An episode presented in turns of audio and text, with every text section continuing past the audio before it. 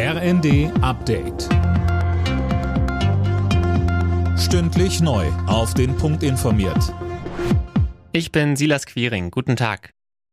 Deutschland wird schwere Waffen für die Ukraine bereitstellen. Das hat Bundesverteidigungsministerin Lamprecht beim Treffen der NATO-Partner in Rammstein zugesagt.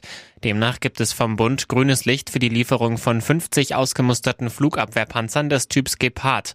Der Regierung liegen noch weitere Anträge aus der Industrie vor, etwa für die Lieferung von Leopard-Panzern. Dazu sagte Lamprecht, es geht darum, dass es jetzt schnell geht mit der Unterstützung für die Ukraine, dass es äh, wirksame Möglichkeiten sind, die wir liefern und vor allen Dingen, dass es abgestimmt ist mit unseren alliierten Partnern. Und mit dieser Prämisse werden wir auch zügig entscheiden.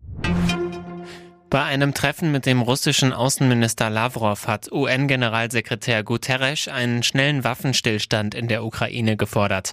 Die Lage sei zwar komplex, ein Dialog aber möglich, so Guterres. Er will am Nachmittag auch noch mit Kreml-Chef Putin sprechen. Für rund 44 Milliarden Dollar übernimmt Elon Musk den Kurznachrichtendienst Twitter und das kommt nicht überall gut an. Gerade beim Knackpunkt freie Meinungsäußerung auf der Plattform gibt's unterschiedliche Ansichten, Eileen Schallhorn.